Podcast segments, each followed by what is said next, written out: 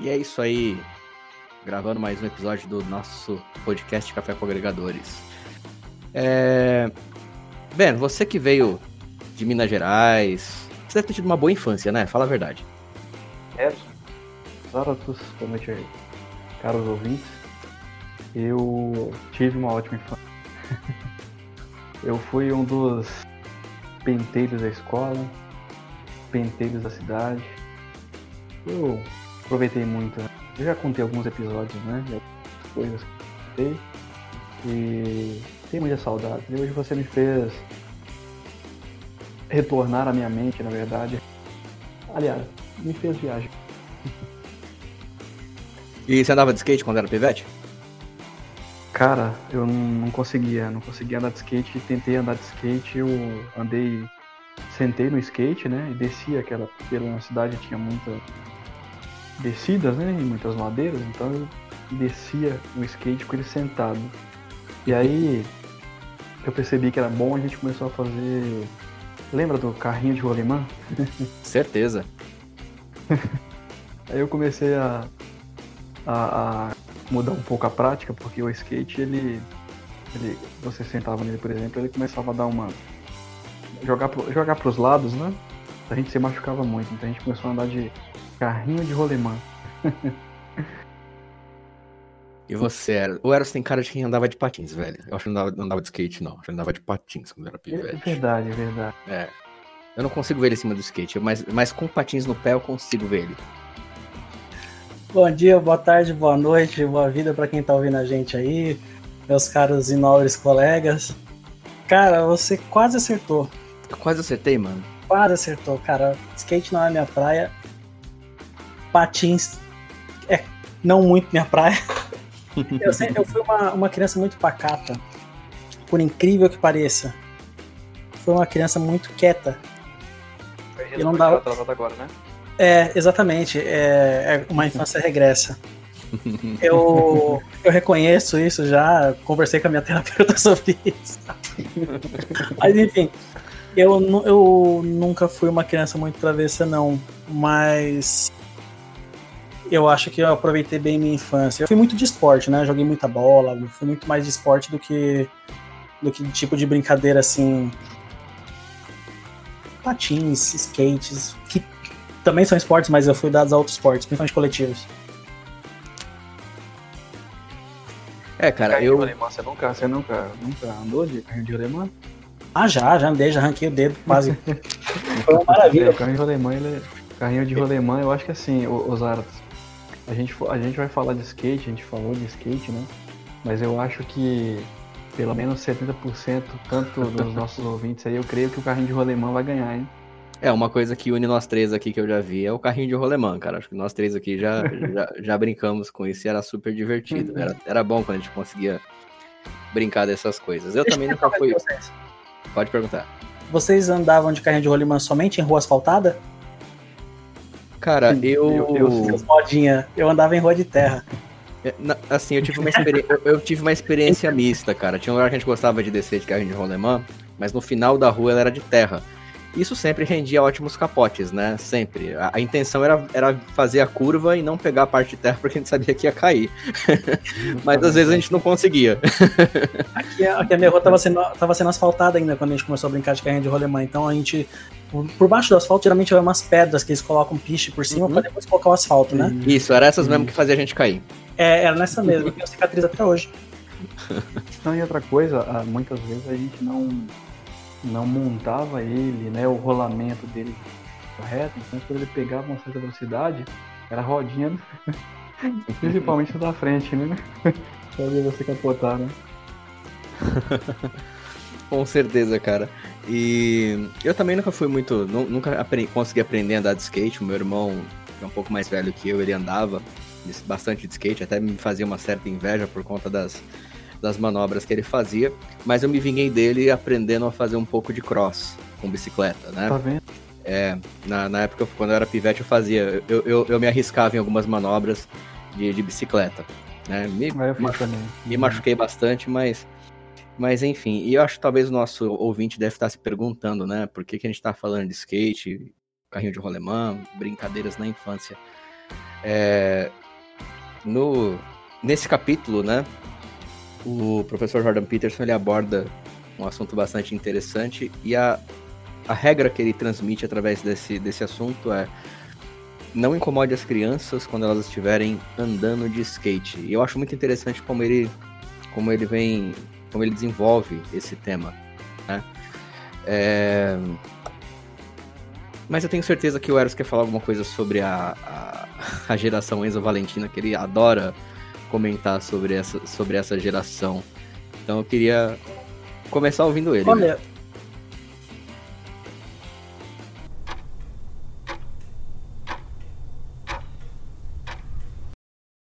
É, creio que tivemos um pequeno problema de técnico. É, ou, ou então ele ficou com medo mesmo, ficou, colocou no mudo ali pra. pra... É, justamente.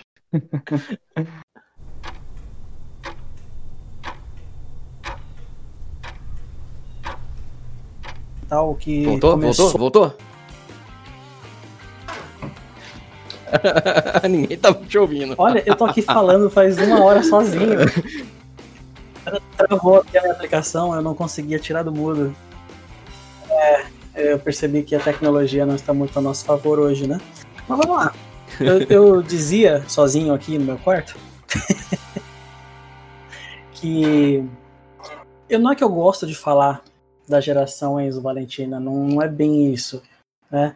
É que assim, a gente vê uma mudança comportamental dentro da estrutura familiar que se iniciou lá no início da Revolução Industrial, né? Finalzinho do que a gente chamava ali de, de, de período pré-industrial, onde as famílias eram um pouco diferentes em relação à dinâmica. Né? As crianças tinham muito, muita liberdade e pouca tecnologia. Então elas não tinham só um mercado, por exemplo, hoje voltado para a criança, né? não tinha um mercado de brinquedos, não tinha um mercado de desenvolvimento. Não, na verdade, tudo aquilo era basicamente as crianças brincavam com quem tinham que brincar. E não existia adolescência. Curioso fato, né? As crianças começavam a trabalhar, vamos supor, vamos colocar os camponeses, né? Começavam a trabalhar no campo com os pais a partir dos 7, 8 anos de idade. Então a criança mesmo, ela deixava de ser criança bem cedo para se tornar um pré-adulto. E lógico, ela continuava com as suas brincadeiras, tudo depois do trabalho né, porque muitos, deles, muitos deles não estudavam, não tinham escola na época. Então, as mudanças que a sociedade sofreu por conta da industrialização, é, por exemplo, a industrialização trouxe a necessidade de estudo, né? E a abertura disso para a população fez com que as crianças tivessem horário para estudar. Então, as crianças agora também têm obrigações, coisas que antigamente não tinham, né? E uhum. com tudo isso, né? Lembra aquele ditado que fala assim: Tempos maus fazem homens fortes, homens fortes fazem tempos bons, tempos bons fazem homens fracos. Né? E homens fracos fazem tempos ruins. É, isso me dá medo, cara. Sim, Sinal que estamos para vir tempos bem ruins aí pela frente, pelo jeito, né? Justamente. é, um, próximos 20 anos aí a gente já tá bem inserido nisso aí, né? É, um, um, um exemplo disso, né? A gente vê que a facilidade da tecnologia tem tirado a criatividade das nossas crianças né? Eu estou falando de uma maneira muito generalista, não estou especificando uhum. caso a caso, porque hoje em dia as crianças elas são muito mais é, promissoras do que antes, porque elas têm mais facilidade, né, de ter acesso à informação. Nós estamos Sim. na era da informação. Tudo que acontece no início da nossa infância, por exemplo, a criança não tem, não aprendeu a falar, não aprendeu a andar, mas já desbloqueia um celular. Uhum. Então, se você colocar num conceito, eu não vou entrar muito a fundo nisso, mas se você colocar num conceito do que a gente está falando aqui, uma criança que antes mesmo de saber que existe, antes de reconhecer a si mesma no reflexo do espelho, já desbloqueia um celular. Ou seja, qual é a chance dessa criança viver sem tecnologia dali para frente? Sendo que ela, mínima, né? ela, ela abraçou a tecnologia como parte de si mesma e ela vai dizer na vida adulta dela, desde que eu me entendo por gente, eu mexo com, com tecnologia. Entende? Eu não. Eu, eu, posso dizer, eu posso dizer que eu fiz parte da última geração né, que cresceu sem tecnologia. Quando, quando eu, o computador chegou na minha casa, na minha adolescência. Ah, então não foi uma coisa assim, a minha infância inteira eu passei sem computador. Trabalho na área de informática por, por mera coincidência, né? Claro que não, porque eu me envolvi com isso na época que eu estava começando a buscar é, profissionalização e etc. Mas quando uma criança estiver criando, deixa ela criar. Estiver brincando, deixa brincar, deixa imaginar. Né? A gente, os pais, por conta da facilidade da tecnologia, têm um pouco menos de paciência do que antes, né? E acabam largando um tablet na mão da criança, acabam largando um celular na mão da criança ou um videogame. Esquece de deixar ela brincar com, com o coleguinha do o vizinho ou do mesmo prédio, sei lá. Essa falta de liberdade das crianças serem crianças é, pode ser muito prejudicial. E outra coisa também, né, Eros? É, hoje em dia, por exemplo, é, tudo é dependente da tecnologia. Então, por mais que você tente é, deixar alguma coisa de lado para tentar se concentrar um pouco mais na mente, fazer uma leitura, a gente é convidado a participar ativamente da tecnologia. Então, até mesmo para nós que, que, crescemos aí sem ter tipo de acesso tão fácil que hoje as crianças têm, para a gente também é um pouco complicado. Falo por mim, por exemplo. É, mesmo quando eu vou ler um livro, aparece uma dúvida aqui, automaticamente você pesquisar alguma coisa. Antigamente a gente para pesquisar sinônimos tínhamos que ter ou ir a uma biblioteca, tá? Um dicionário de sinônimos, né? E hoje em dia é tudo tão fácil na tela de um computador, então ela é convidativa demais. Até mesmo para a gente é complicado, ainda mais para essa geração que já, né, como você falou, já nasce bloqueando o seu. Então é algo que daqui para frente a, a, dependência será muito maior. Estudiosos já dizem, né, que é, crianças já têm aí a tendência de criarem é, crises de ansiedade e outras mais por conta desse tipo de, de, de, de acesso, né? Hoje, e outra coisa também que, que se junta a isso é o fato de, é, por exemplo, para quem mora em cidades grandes, né, não tem a liberdade dos filhos brincarem numa praça, brincarem numa rua, porque hoje a segurança é um pouco mais escassa pela região, pela, pela, pelo tamanho da região, pelo tamanho dos bairros e até mesmo na internet as pessoas são vulneráveis, né? Porque à medida que vai crescendo também a tecnologia, os golpes também, né, virtuais vão acontecendo, pessoas más intencionadas também se aproveitam disso. Então hoje em dia a gente tem que ter um controle bem forte. É uma coisa interessante, né, cara, que inclusive vocês dois meio que tocaram no, no assunto é... A tecnologia ela vem fazendo parte do nosso dia a dia uh, cada vez mais, né? Mesmo nós que somos de uma geração diferente da, da geração Enzo Valentina, até para nós hoje seria difícil viver sem tecnologia. A gente só a, a, diferença é que nós temos muito definido na nossa cabeça, nós não somos tão dependentes dessa tecnologia, né? A gente consegue se virar de outras formas. Sim. E mas assim, um fenômeno realmente que veio acontecendo e eu acho que esse é o principal, pelo menos do meu ponto de vista, é, modificador dessa do comportamento das pessoas, é, ao meu ver, são dois. É, quando nós éramos garotinhos, né? Que garotões nós ainda somos.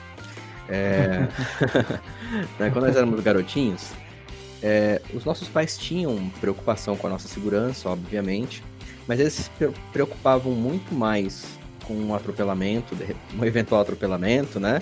Então, por isso tinha sempre aquela, aquela recomendação, cuidado na rua, é, aquela preocupação numa queda de bicicleta ou no impacto num jogo de bola e acabar tendo um machucado um pouco mais grave, né?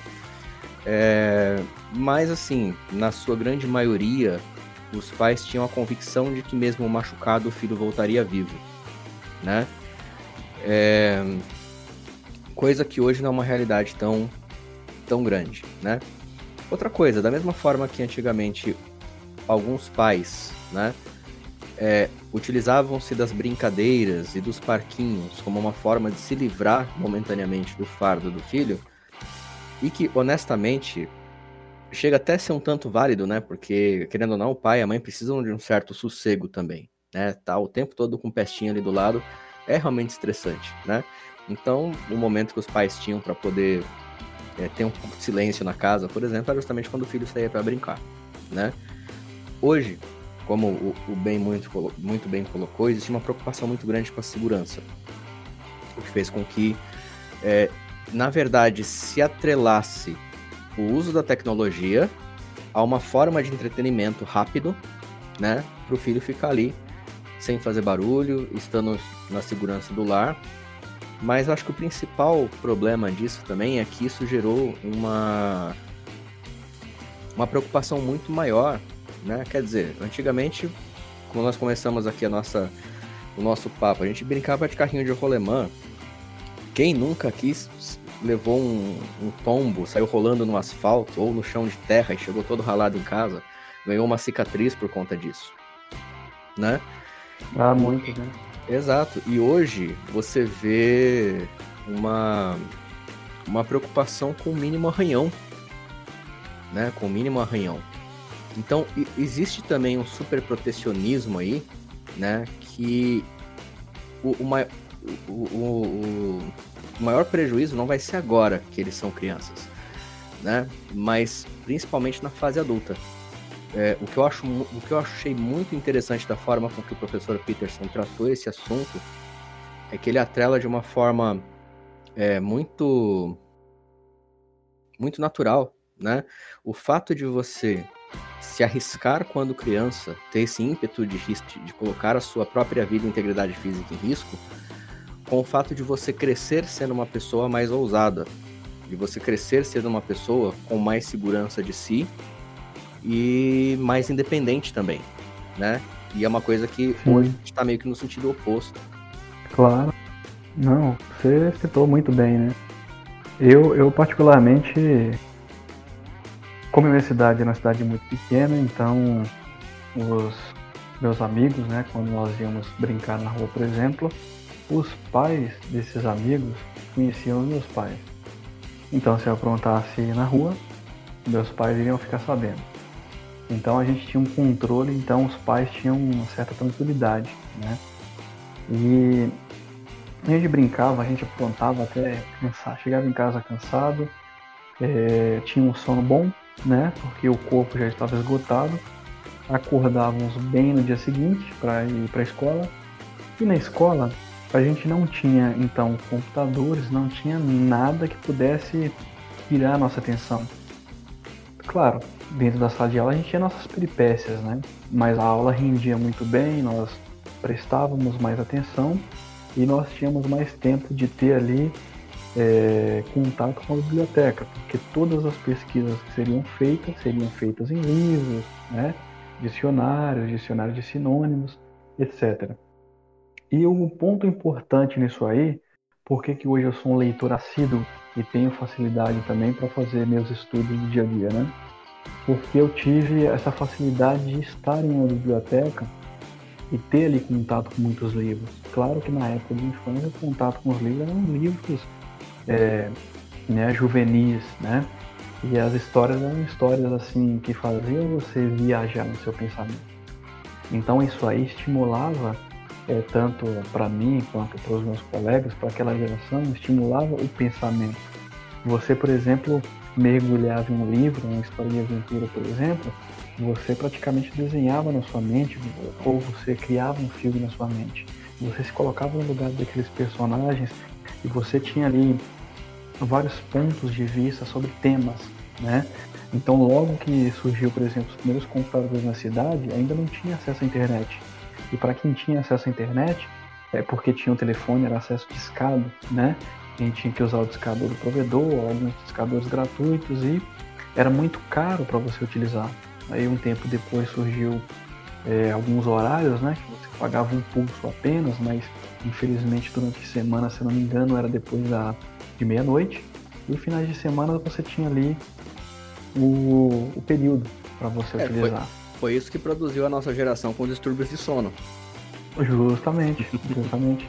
É, mas, é, é, mas é uma pura verdade, porque eu lembro que nessa fase, quando eu comecei a utilizar, por exemplo, eu já não tinha a mesma, a mesma, o mesmo pique, né?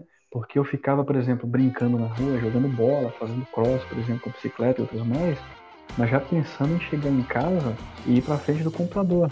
E aí você já não tinha mais um, um, um horário regular para você ir dormir, porque você estava esperando se conectar à internet. E para vocês que lembram, é, essa internet era muito fraquinha também, porque além dela ser 56K, né, 56 kbps, extremamente lento, as páginas também não eram bem configuradas. Eram páginas assim HTML, né? Páginas HTML com poucos recursos, com poucas imagens, né? E ainda demorava um pouco mais para carregar. Mas aí foram surgindo é, alguns, alguns outros recursos, né? Como por exemplo sala de bate-papo, etc. Então as pessoas, e eu também passei por essa fase, comecei a deixar muitas coisas de lado para navegar na internet nesses horários restritos, né? E eu lembro que isso aí prejudicou algumas coisas, porque eu já não estava mais lendo como eu lia, as pesquisas eram pesquisas um pouco mais fáceis, né, para quem tinha acesso à internet. E eu lembro muito bem da época dos celulares, né, que você não tinha quase nenhum tipo de recurso. E hoje, por exemplo, que eu tenho uma certa idade, eu vejo que assim a nossa tecnologia ela avançou muito, mas ela avançou muito e claro que ela beneficia, né? Todos nós e nós sabemos e para nós que sabemos utilizar, ela será muito proveitosa. Mas em contrapartida tem alguns riscos, né? Nós tivemos aí, por exemplo, a gente tem na verdade, né, certas crises de ansiedade por conta disso. Então, para nós que tivemos aí é, aquela geração sem esse tipo de acesso. Agora nós temos esse tipo de acesso aqui, nós sabemos bem ah, os problemas né, que, essas novas gerações, que essas novas gerações irão passar. Né? Me, me corrijam se eu estiver errado, mas a gente ainda consegue ainda ter ali né, aquela perninha aqui no passado e essa perninha aqui no presente e futuro. Agora, para aqueles que nascem agora, por exemplo, eles não serão e não são muito estimulados né, a sua criatividade, porque antigamente a gente desenhava muito, a gente lia muito, a gente inventava brincadeiras. Se os pais não tinham, não tinham por exemplo, dinheiro para comprar algum brinquedo, a gente fabricava o próprio brinquedo. Quem nunca fez, né? Eu, por exemplo, gostava de carrinhos, gostava de ônibus. Pô, fazia ônibus com é, caixinha de, de, de creme dental, né? E fazia as rodinhas ali, pintava. A gente fazia o próprio brinquedo. E hoje em dia é, a coisa é muito fácil, até os brinquedos são é, descartáveis, né? E são descartáveis muito rapidamente. A criança gosta de um aqui, brincou dois dias já tem um terceiro e por aí vai, né? E existe um ponto aí que, que, no que você disse agora que a gente não pode deixar de desconsiderar, né? Freud falava muito sobre o desejo. Na verdade, assim, os antigos gregos já falavam muito sobre o desejo, né? E tem. Por incrível que pareça, não vão achar que eu tô puxando sardinha pro meu lado, né? Mas existe o tipo, um tipo de desejo chamado amor eros, né? O amor erótico. Que é o amor pelo desejo. O que acontece? Todo desejo, segundo Freud, só tem uma função, que é ser satisfeito. Quando o desejo é satisfeito, acaba o interesse, parte para o próximo. Né? Ou, por exemplo, quantas vezes você não, não encontra né, na casa de uma, de uma pessoa que tem criança em casa uma caixa de brinquedos que na verdade é uma caixa de desejos saciados, né? Ou seja, queria ter, tenho, quero ter outra coisa. É um dos, um dos tipos de comportamento que a gente tem, né? É isso mesmo. E eu quero resgatar uma coisa muito importante que você falou no começo da sua oratória, que é aquela parte de os nossos pais conheciam os pais dos nossos amigos, né? Sim. Vocês mencionaram muito sobre a segurança do, dos dias atuais e não tá fácil, não é uma coisa simples, é um pouco menos seguro do que na minha infância, é muito menos seguro que na infância dos meus pais. Mas para tudo a gente tem que ter uma solução criativa. Nós somos da geração criativa, né? Então a gente tem que tomar uma solução para isso. Por exemplo. Ou deveríamos quer... ser nessa geração criativa, né? Não, nós somos, não significa que somos criativos. Da geração nós somos. Uhum. Que, mas vamos colocar da seguinte maneira: O filho quer brincar com o amiguinho, pô, mas brincar na rua tá perigoso. Cara, vem cá, chama o seu amiguinho pra cá. Sabe? Conheça o pai do, do amiguinho do seu filho. Assim, talvez você tá ensinando essa criança a ter habilidades sociais. Você tá ensinando essa criança a interação humana. Nem que seja para jogar os videogames dois juntos. Os dois estão tendo interação humana, É, mesmo e uma- E uma coisa, era só querendo complementar isso aí, você já continua sua linha de raciocínio. É, antigamente, quando você tinha as festinhas de aniversário, os adultos costumavam ir e permanecer na festa com os filhos e interagindo com os outros adultos. Hoje, para- me parece, o comportamento mais comum tá sendo: vou levar meu filho pra festinha, deixo lá e vou, pra, vou fazer outra coisa. Entendeu? Eu não sei, eu posso estar errado, tá? Mas assim, é o comportamento que eu vejo acontecer com um pouco mais de frequência. Eu não vejo mais tanto essa, essa interação entre os pais que, que existia antes. É, justamente, isso acontece mesmo. em algum ponto isso não é interessante para o pai ou para a mãe, né? Por exemplo, ah, se você for numa festa de uma criança, uma festa de dois anos, né? Quando você fala festa de criança, você imagina que vai crianças de 1 a 11, né? Sim, por Quando aí. Talvez até uns 12 anos, vai. Aí você coloca 12 anos de idade, essa, essa criança de 12 anos já não se sente mais criança, se sente um pré-adolescente, e ela já acha infantil correr pra lá e pra cá com as outras crianças, né? Aí você tem aí de 1 a 11. Talvez uma criança menor demande mais atenção dos pais, mais vigilância, e os pais acabam ficando na festa, mas ficam ali sentados, contidos, mais para observar a criança, né? E às vezes a criança mais velha, bom, nos dias de hoje, elas querem se sentir mais independentes. Olha como uma coisa puxa a outra. Se eu não dou liberdade para o meu filho ser independente nas ações que ele tem para fazer no dia a dia, em algum momento ele vai querer essa liberdade. Talvez essa liberdade possa vir em ir na festa, entre aspas, sozinho. Meu pai me deixa, eu não tenho a supervisão dele aqui, ou seja, aqui eu posso ser maduro, aqui eu posso ser adulto, eu posso fazer o que eu quiser.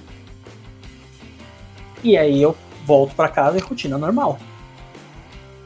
É como se fosse um, um momento de liberdade para essa criança.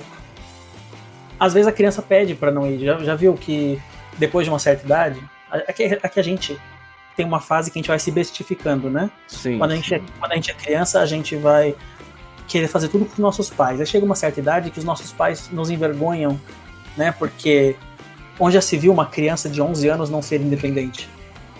É. Passa na cabeça de uma criança de 11 anos, né? Absurdo isso, né, cara? É. Mas é verdade, eu, tenho, eu, concordo com você, é isso mesmo. Por, por, exemplo, hoje em dia, hoje em dia, se eu pudesse, claro, não, hoje em dia não, né? Nos tempos pré-pandemia e nos tempos pós-pandemia, se eu pudesse ter meu pai me levando pro trabalho, seria uma maravilha. Eu não teria problema nenhum, eu passaria um tempo conversando com ele, interagindo, entendendo, conversando, absorvendo. As crianças, por mais que elas absorvam, elas fazem isso de outra forma. E elas se sentem é, numa situação embaraçosa quando os pais estão por perto. Aí eu faço uma pergunta, não sei se vocês já repararam que uma criança perto dos pais, ela fica muito mais infantilizada do que quando ela está longe dos pais. Ela dá menos trabalho, comportamentalmente falando, longe dos pais do que perto. A que se deve isso? A falta justamente dessa autonomia. Por exemplo, bem pensado, bem pensado. eu não dou autonomia pro meu filho, por exemplo, se eu tô. É... Eu, eu, vou dar um exemplo do, do meu sobrinho, tá? O meu sobrinho, ele foi filho único por três anos. Nasceu a irmã dele. Ele começava a ajudar a mãe a fazer as coisas pela irmã, porque a mãe pedia, ele se sentia útil, né? Qual foi o impacto que isso teve no caráter dele? Ele é uma criança, hoje de 11 anos, extremamente solista com crianças mais novas. Claro, ele já tá ficando um pouquinho mais adolescente agora, né? Ele é extremamente inteligente, ele está se comportando de maneira um pouco mais adulta. Ele corre menos, né?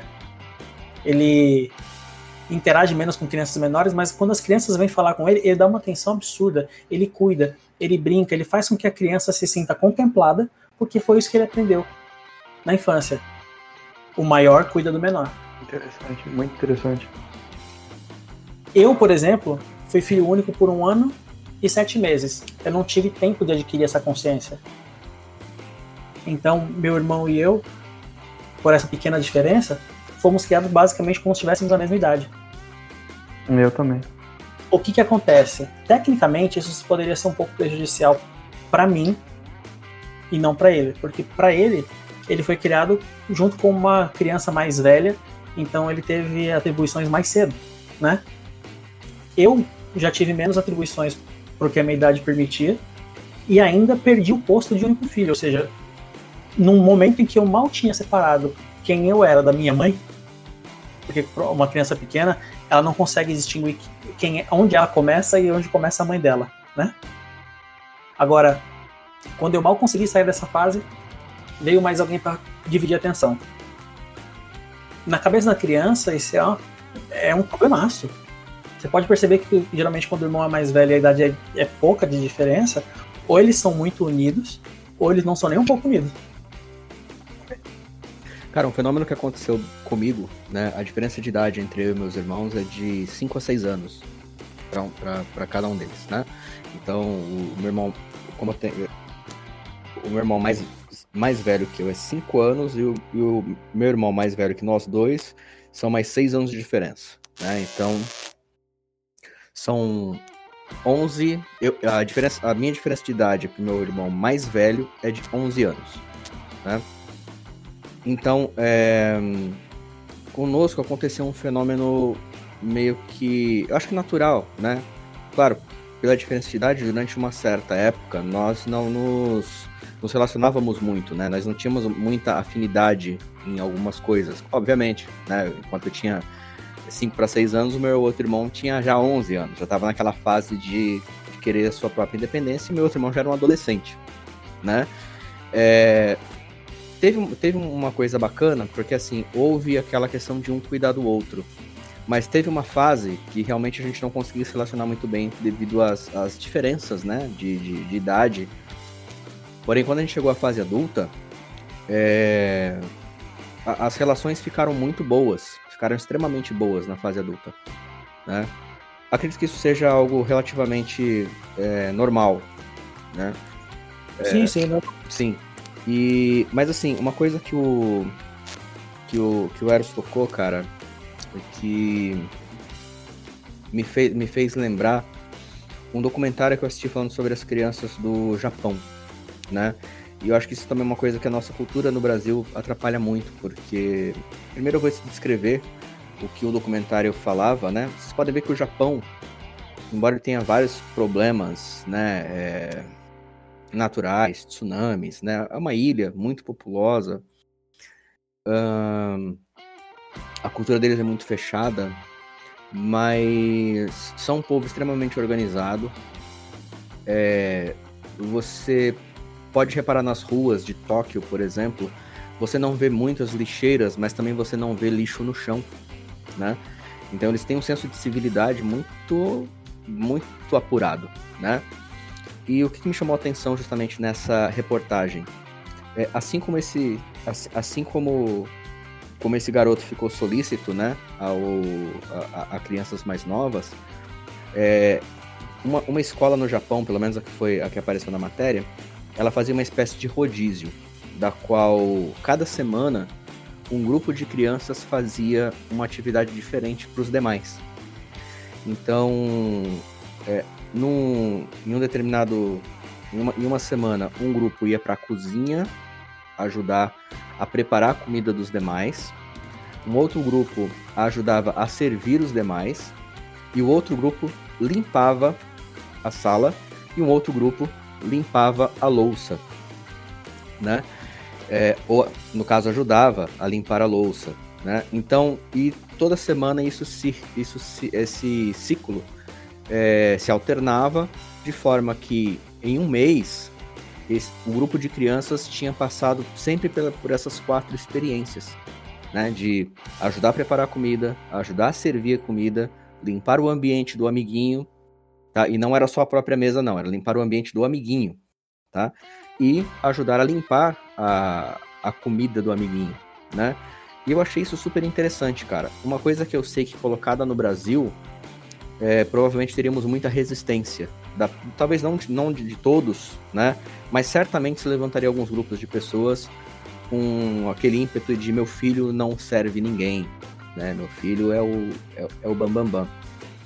E, e eu acho que esse tipo de mentalidade japonesa é o que, é o que contribui para na fase adulta eles serem tão trabalhadores e aparentemente, como eu posso dizer, eu não posso dizer afirmar isso com todas as letras porque eu não, nunca vivi no Japão, mas pelo menos essa é a imagem que eles nos transmitem, de serem muito colaborativos, né? Fazerem o trabalho ali de uma entendendo que o trabalho deles é importante para um todo, independente do que eles fazem dentro de uma linha de produção ou dentro de uma empresa.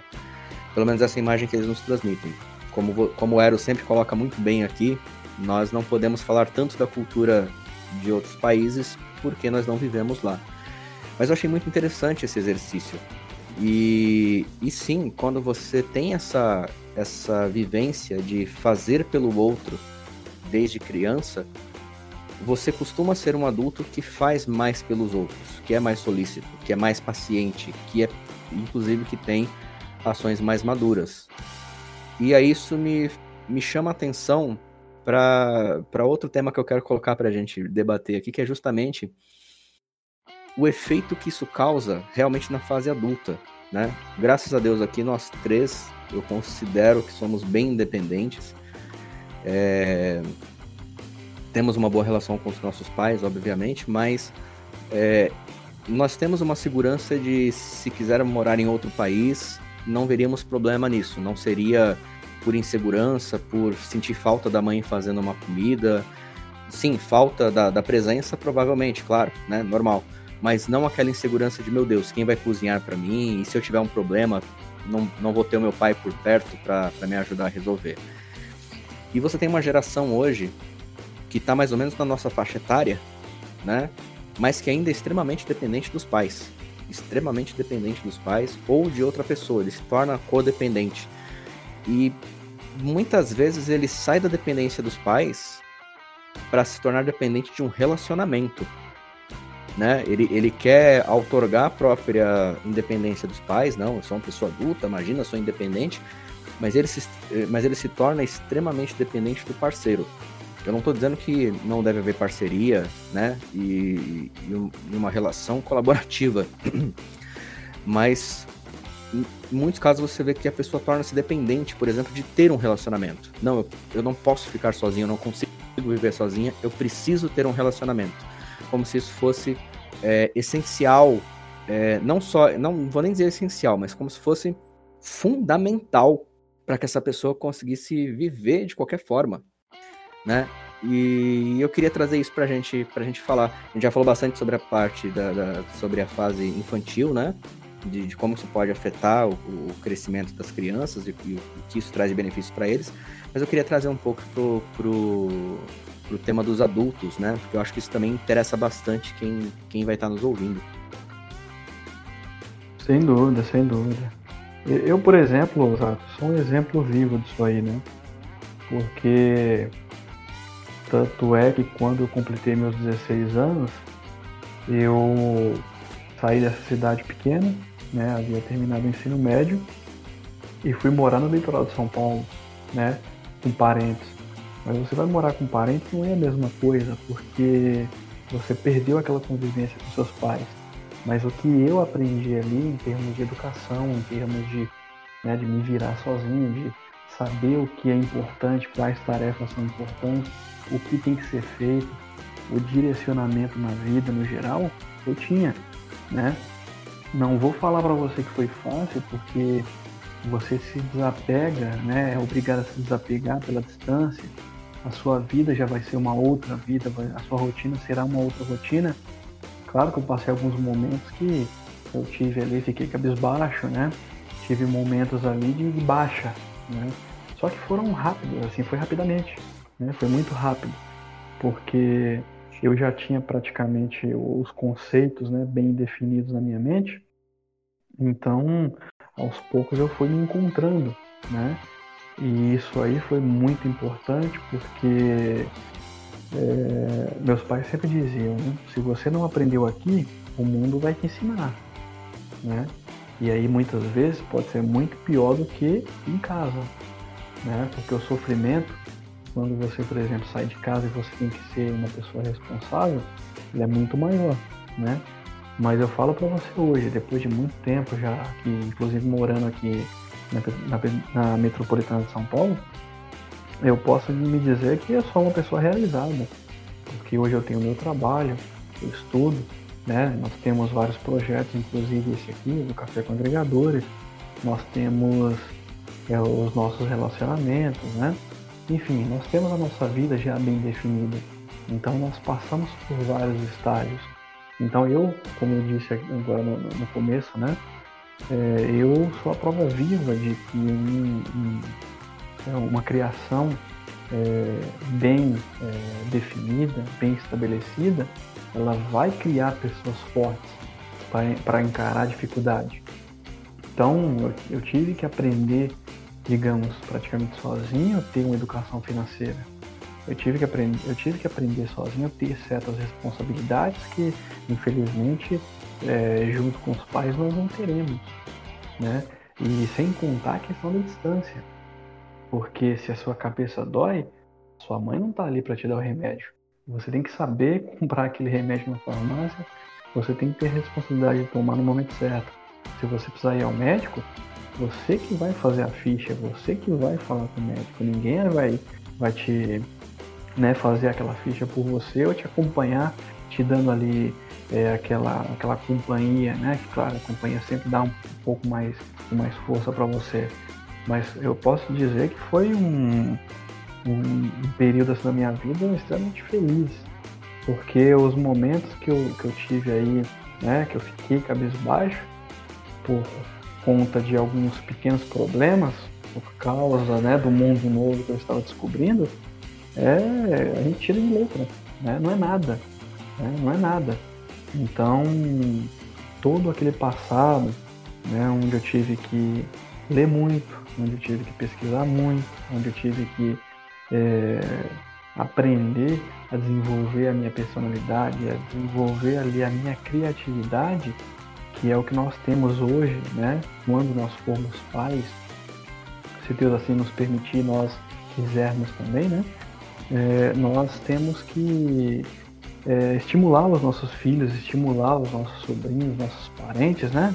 Eu, por exemplo, tenho priminhos novos agora e é muito importante que a gente é, né, conte as nossas experiências, que a gente esteja ali para incentivá-los, mostrar que existiu um mundo sem tanta tecnologia, sem tanto é, modernismo, mas que também ensinou a nós, né, termos um, um caráter, né, bem definido. Então, tudo é válido para que uma criança seja uma criança, um adolescente, né, seja um adulto extremamente é, paciente, seja extremamente acolhedor, solícito, né, e tenha várias qualidades e a maioria delas é saber, né, é, sair de, de enrascadas, né? Digamos assim. Uma coisa que, que me intriga bastante, né? É que a nossa vida adulta ela é puramente uma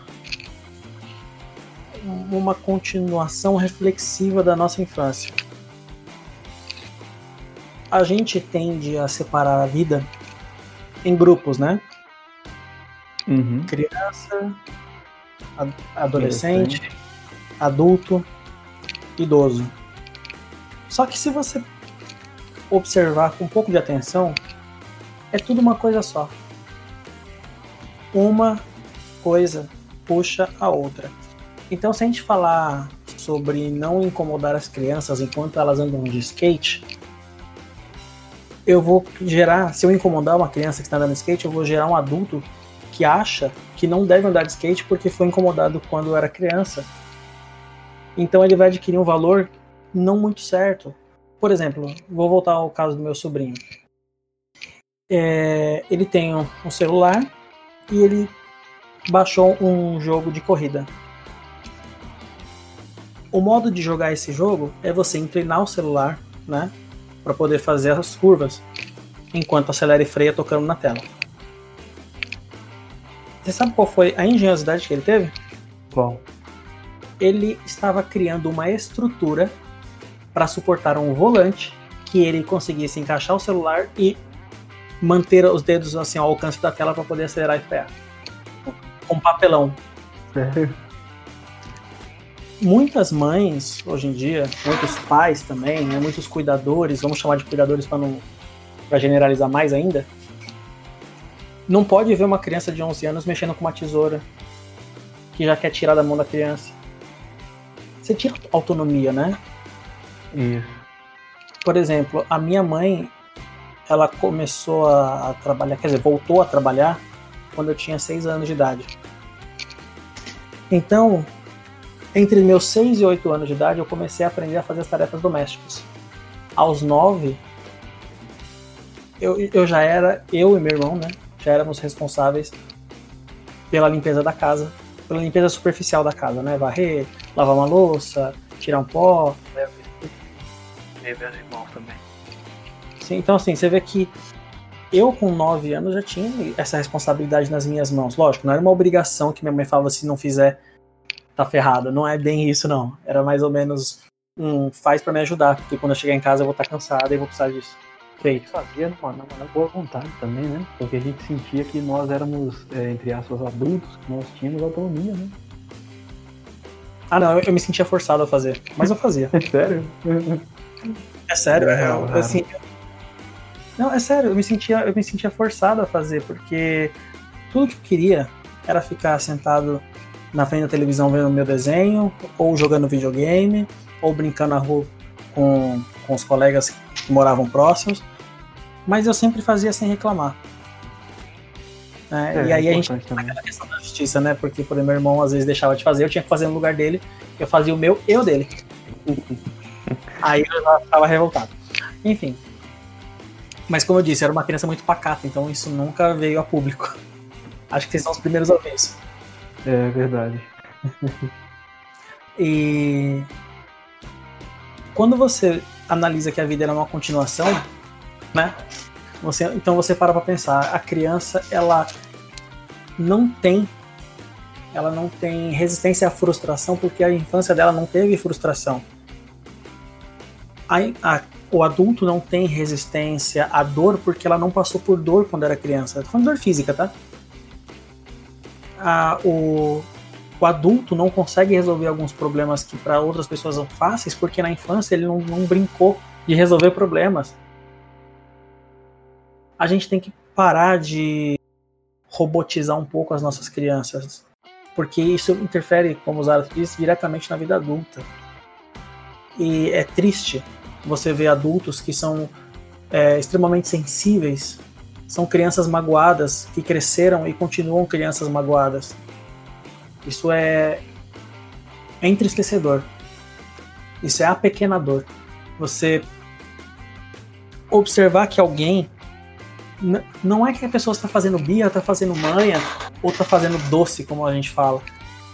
Aquela pessoa não sabe lidar com frustração. Quando a gente não sabe lidar com frustração, a gente sente uma dor emocional. Essa dor emocional, ela vai ser suprida de diversas maneiras. Com drogas, sexo, com jogos de azar, com tudo aquilo que a sociedade é, considera como um vício prejudicial. Porque vício todos nós temos, né? Em alguma coisa a gente tem. Tudo aquilo que a gente gosta de fazer e faz com frequência é um vício. Agora, o que a gente considera um vício prejudicial é aqueles que vão trazer degradação ao corpo, etc. Agora, é, os vícios, né, eles têm. é, Uma das possíveis origem de- origens dos vícios é justamente a não resistência à frustração. Eu conheço casos de pessoas que somente usam drogas quando são frustrados. Quando segue numa discussão, discutiu com alguém, discutiu com a namorada, discutiu com o pai, com a mãe, sai para usar droga. Então não é uma coisa que a pessoa busca normalmente para ela. Mas a resistência à frustração dela é tão baixa que ela precisa criar uma realidade alternativa onde essa dor não exista. E aí, muita gente que não consegue lidar com essa dor entra em depressão. É triste demais isso. Sim, cara, e uma, e uma coisa que você falou também, cara, que faz, faz a gente refletir, né? E quando você fala que realmente, assim, a, a nossa fase adulta é um reflexo da nossa infância, é, a minha mãe, por exemplo, é um grande exemplo para mim em, em, em, em um ponto que é o que eu vou colocar aqui, cara, que é da preservação das coisas. A minha mãe, ela tem, ela tem uma habilidade para conservar as coisas que é impressionante. É, para você ter uma ideia, ela tem jogos de panela, ela tem é, potes plásticos, ela tem inclusive roupas de cama que são mais literalmente mais velhos do que eu e estão em perfeito estado. Em perfeito estado. É, o meu pai, ele sempre teve a, a não só a mania, mas ele também nos ensinou a fazer isso. A tudo que você tira do lugar, coloque no lugar que você encontrou.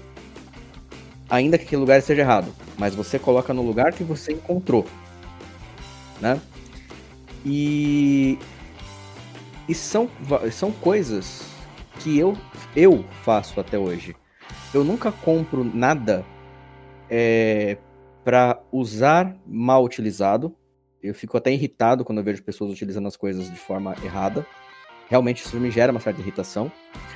É, eu nunca me desfaço de um objeto que, não, que já não esteja realmente deteriorado. E eu zelo por tudo aquilo que eu tenho. E zelo mais ainda se for de outra pessoa. E tenho essa mesma mania de organização que, meu, que eu adquiri do meu pai. Né? Organização entre aspas, né? Não precisa estar literalmente organizado. Mas se eu encontro algo em algum lugar, a minha tendência é colocar no lugar a qual eu encontrei. Isso é um reflexo realmente da minha infância né? Não só, não só quanto a isso. E, e é, é, ainda nesse assunto, quando eu comprava brinquedos, eu não, né? Quando meu pai comprava brinquedos para mim, é, eu, re, eu repetia este mesmo, é, esse mesmo valor. Né? Tanto que assim, a, a, única coisa que o, que o Eros falou em termos de, de, de brinquedos serem caixas de sonhos que já não, de desejos que já não tem mais importância, isso foi uma coisa que realmente não aconteceu comigo. É... Primeiro que eu realmente me dava por satisfeito com uma quantidade muito pequena de brinquedos, porque eu só enchi o saco para comprar aquele que eu realmente queria. E normalmente eu utilizava ele até não dar mais. E, inclusive, até depois de quebrado, sem perna, sem cabeça, eu continuava brincando com ele pegava peças de outros brinquedos e montava um, um, um boneco novo só porque eu não queria me desfazer daquilo tudo e para mim também era uma, um exercício divertido. Graças a esse ponto meus pais nunca me podaram, né? Então assim, tanto que até pouco tempo atrás e realmente eu, eu só tive que me desfazer porque ocorreu um acidente com, com ele. Eu tinha uma réplica de um caça F-14 que eu ganhei na minha que eu ganhei na minha infância. Era da coleção Comandos em Ação e, e, ele tava, ele também funcionava perfeitamente, abria as asas, fechava as asas, abria o, o, trem de pouso, fechava o trem de pouso, e eu ganhei ele quando eu era criança. E eu realmente só me desfiz dele há pouco tempo atrás, porque infelizmente ele sofreu um acidente depois de muitos e muitos anos, e aí já é, infelizmente não tinha, não teve realmente conserto. Até tentei consertar, mas não ficou legal. Aí eu acabei me desfazendo dele. Zaratus. Deixa eu colocar aqui um, um ponto nesse seu assunto aí. Claro. Achei bastante interessante. Todo esse cuidado, todo esse zelo, né? É, eu, lembrando que, assim, quando eu falei sobre esses desejos, eu falei sobre uma coisa específica, né? Que é o, o que os gregos chamam de amor eros, né? Ou desejo pelo desejo. Sim. Não se aplica a todos os casos. Eu, por exemplo, sou um tipo de pessoa, isso, eu não sei de onde eu peguei isso. Muito provavelmente não foi aqui em casa. ou, se, ou se foi, nenhum dos meus pais se revelou dessa forma tão claramente para mim. Que eu sou apaixonado pelas coisas que eu tenho. Não é materialismo, entenda? Não é eu quero ter porque é, é material. Não, não. Quando eu consigo comprar uma coisa que eu queria, eu pego um carinho tão grande por aquilo ser meu, eu fico olhando e falo, cara, eu não acredito que é meu. Hum. Entende? Sim. Então é nesse nível que, que, eu, que eu tô falando. Mas é, as oportunidades que a gente tem, né, que nem você falou assim, de, de desapegar de alguma coisa que, no, no caso, no seu brinquedo que foi quebrado e não tinha mais conserto. Uhum. Eu acho que uma linha de raciocínio que é bom a gente levar adiante é a de que é bom a gente, às vezes, deixar para trás coisas até mesmo queridas que já hoje não se encaixam, Uhum. né? Eu vou usar o exemplo porque imagino que você tenha jogado com muita dó, com muita dor no coração, né? Cara, eu vou ser honesto com você. É, Eu, eu fui aprendendo desapego com o tempo, né? Isso é bom. Eu fui aprendendo desapego com o tempo. Então, eu, eu, eu quando eu, eu me, me desfiz desse, desse avião, que eu mantive, aliás, porque ele era muito estiloso até, não era nem porque ele tinha alguma utilidade pra mim, mas é ele era, ele era muito bonito mesmo, né? E, e ainda tive, assim, a sorte, né, de ter sido um brinquedo de criança que não quebrou quando eu era criança, porque é muito comum criança quebrar, né? Ah, sim. Então a gente usa. E, mas assim, eu quando eu me desfiz dele, eu entendi que acabou, eu, eu entendi que acabou um ciclo. Foi um pouco nostálgico, eu tenho que admitir, porque foram muitos anos, né, com, com, com ele. Mas foi tranquilo. Pra mim nesse ponto foi, naquele momento foi tranquilo. Se fosse há talvez anos, alguns anos mais atrás, eu acho que eu estaria um pouco mais apegado, né? É, tanto que eu tenho meio que essa característica, não de apego absoluto, mas assim, eu zelo pelas minhas amizades também. Eu posso ficar anos sem falar com a pessoa, mas quando eu a ver, eu vou tratá-la da mesma forma que eu trataria há anos atrás. Eu não, eu não, não perco esse vínculo de amizade com as pessoas. Às vezes elas perdem comigo. né? mas eu, eu, eu não Cara, costumo eu assim é, eu não costumo perder esse, eu não costumo perder esse vínculo de amizade. E realmente quando eu, quando eu demonstro preocupação por alguém é autêntica, né? E eu acho que parte dessa, com- você falando, aprendendo com vocês aqui nesse projeto, principalmente, é, eu acho que hoje meio que entendo que parte disso, desse meu comportamento com os meus amigos, com as pessoas que são próximas de mim, se dá justamente aos, aos exemplos que eu tive na infância e como isso foi exercitado na infância, né?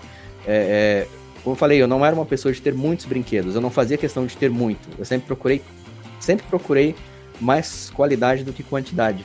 E eu procurava zelar por aquilo que eu tinha, né? Isso se reflete em todas as áreas da vida, né? Sim, sim. Acho bastante interessante. Cara, E pra você ver, pessoas que não estão ouvindo, desculpa te cortar bem, mas eu preciso falar isso. Vocês estão acompanhando um processo terapêutico que está acontecendo desde o episódio número 3, né?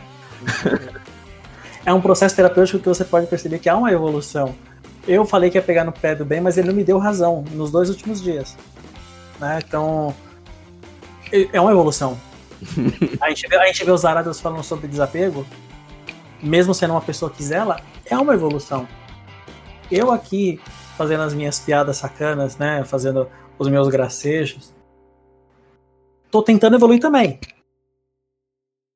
Mas esses caras não me deixam.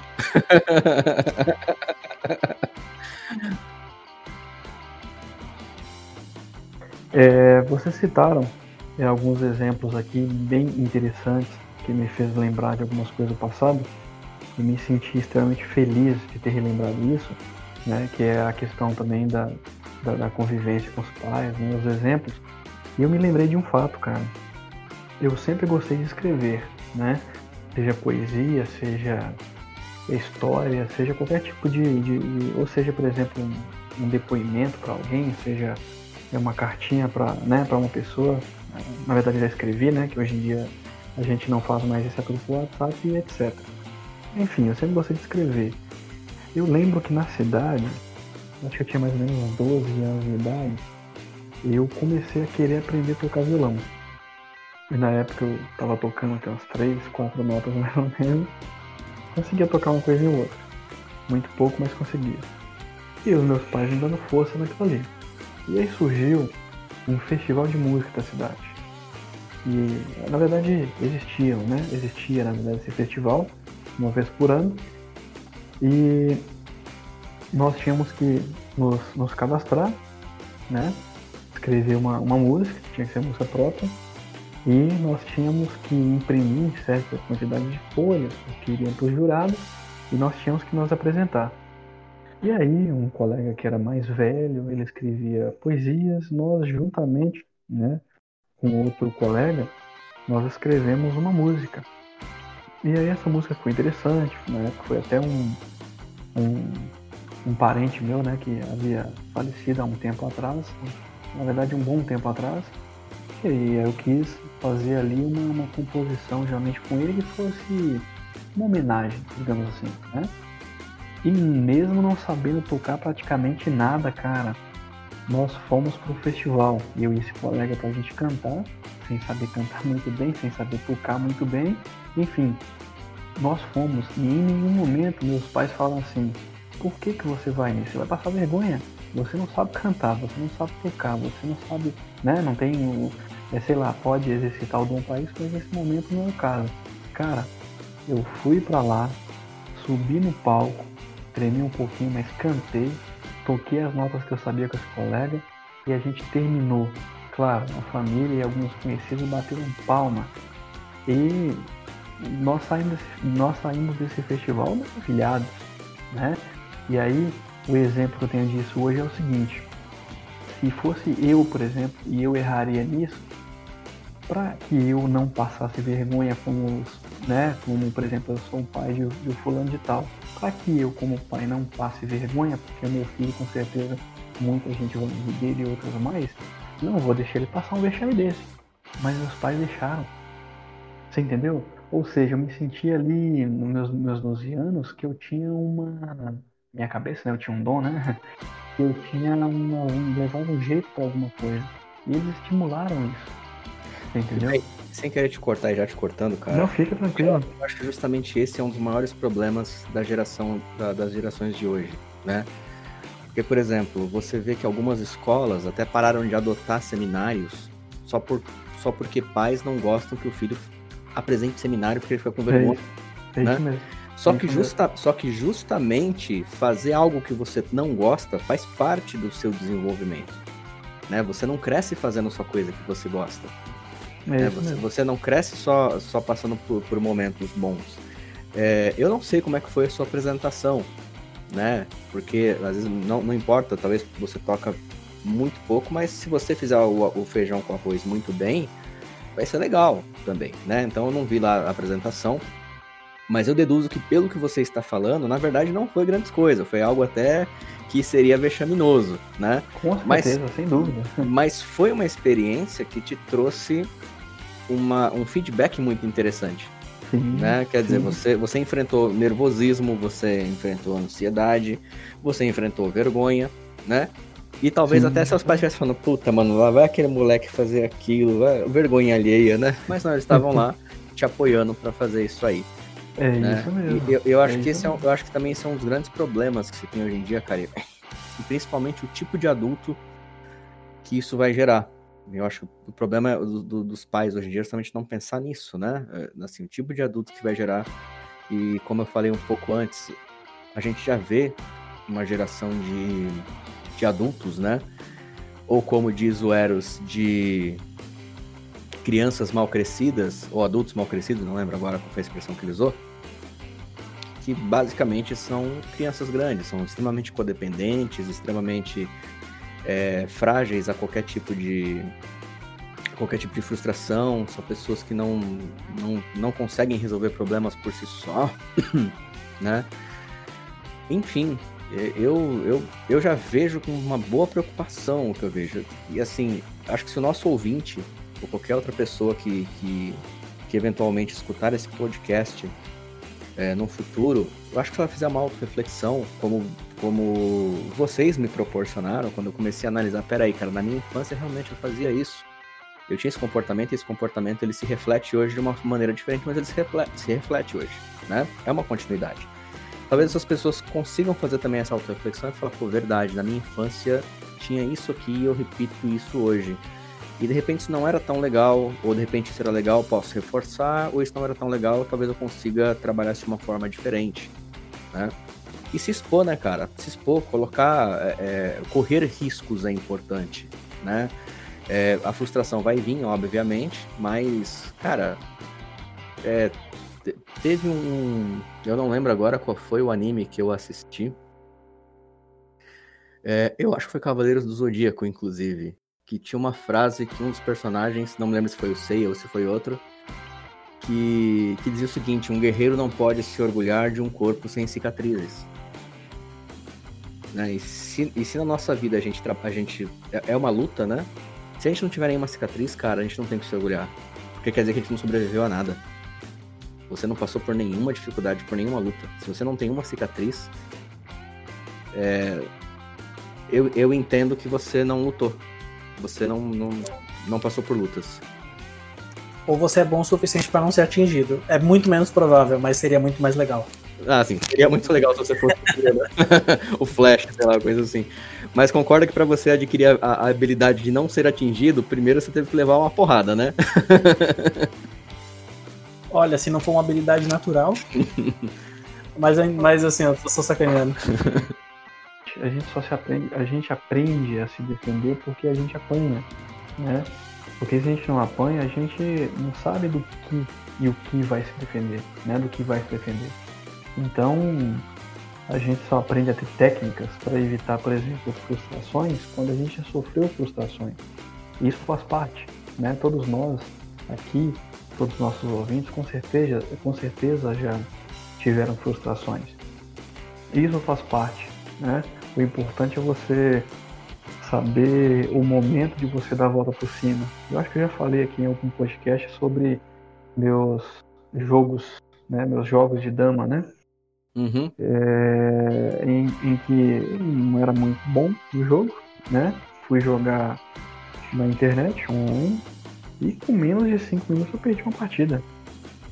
Se fosse, por exemplo, a, a minha forma, né, é, antiga de uma criação um pouco, é, digamos, conturbada, sem confiança, com certeza na primeira derrota, na segunda eu iria desistir.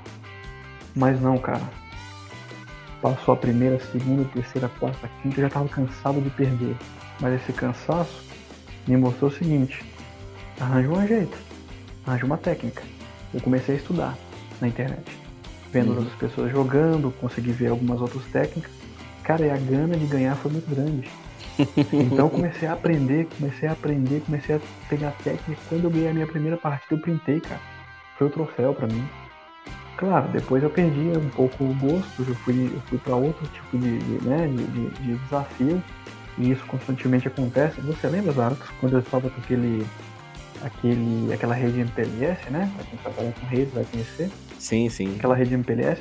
Cara, aquilo me gerou muito problema, porque não era uma rede extremamente grande mas uma semana eu tentava configurar e dava erros. Então eu poderia simplesmente desconfigurar tudo e deixar para lá, né? Não deu. Mas não, uhum. cara. Salvei, criei todos os backups e salvei tudo, comparei, descansava a mente, porque cansa um pouquinho até conseguir. Quando eu consegui, tá ali, printei. Tá ali, é a conquista. Então, eu fui ensinado a ter resistência, a não desistir. E eu peço a Deus todos os dias, né?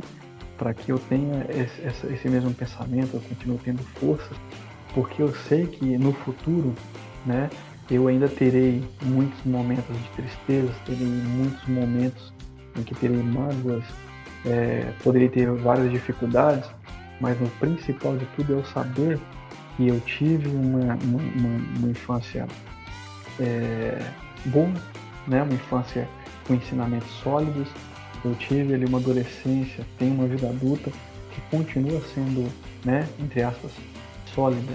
Então, claro, nos momentos que eu tropeçar, eu tenho que voltar lá atrás e, e, tentar entender o seguinte: desde a minha, da minha infância até agora, eu vivi bem, né? Eu soube contornar as adversidades. Então, que continue assim, né? Então, nós temos que constantemente aprender com, com os nossos erros, aprender é, a também evoluir né, o nosso pensamento e assim a gente, além de nós, né, nos mantermos é, sólidos aí nessa, nessa cultura, a gente também consegue impactar a vida de outros, né? Com certeza, cara. Eu acho também que isso só prova que existe um bom uso para agressividade.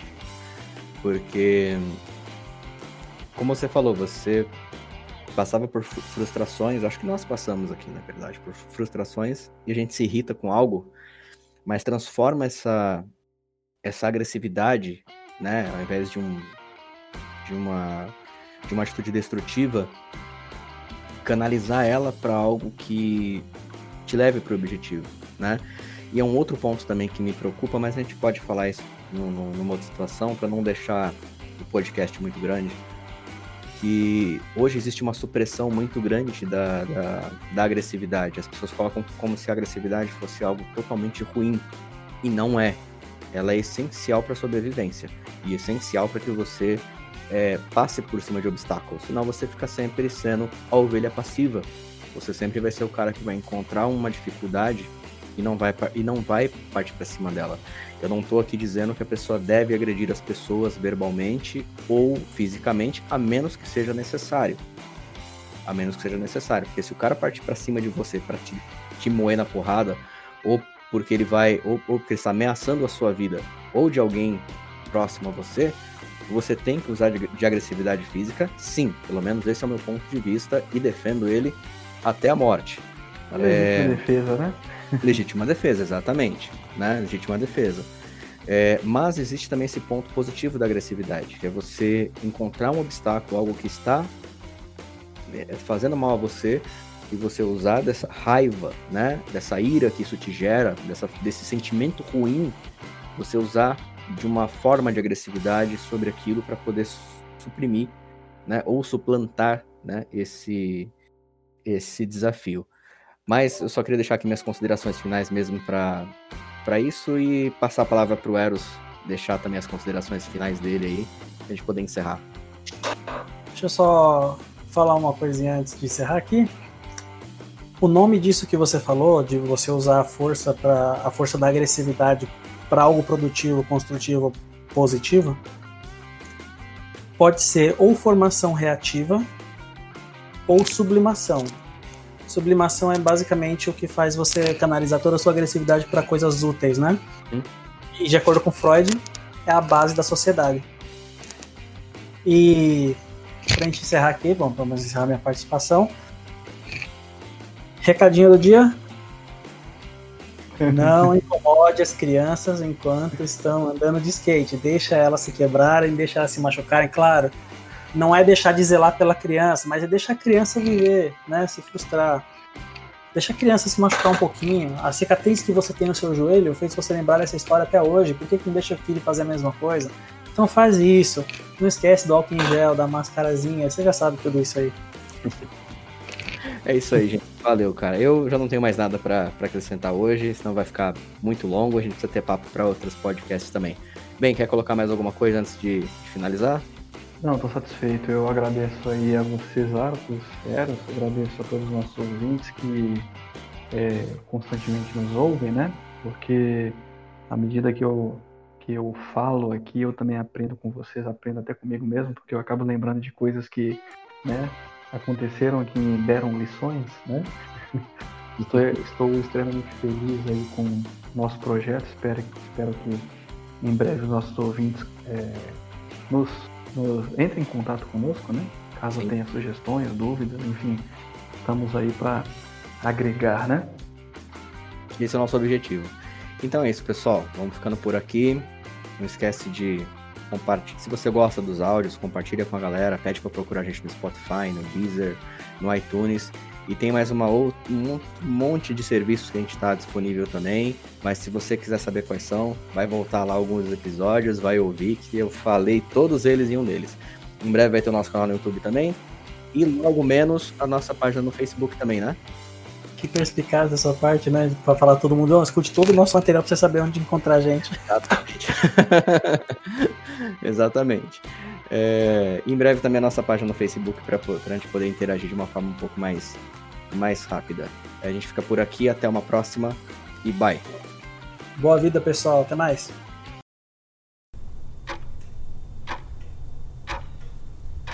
Tchau, bem. Tchau, pessoal.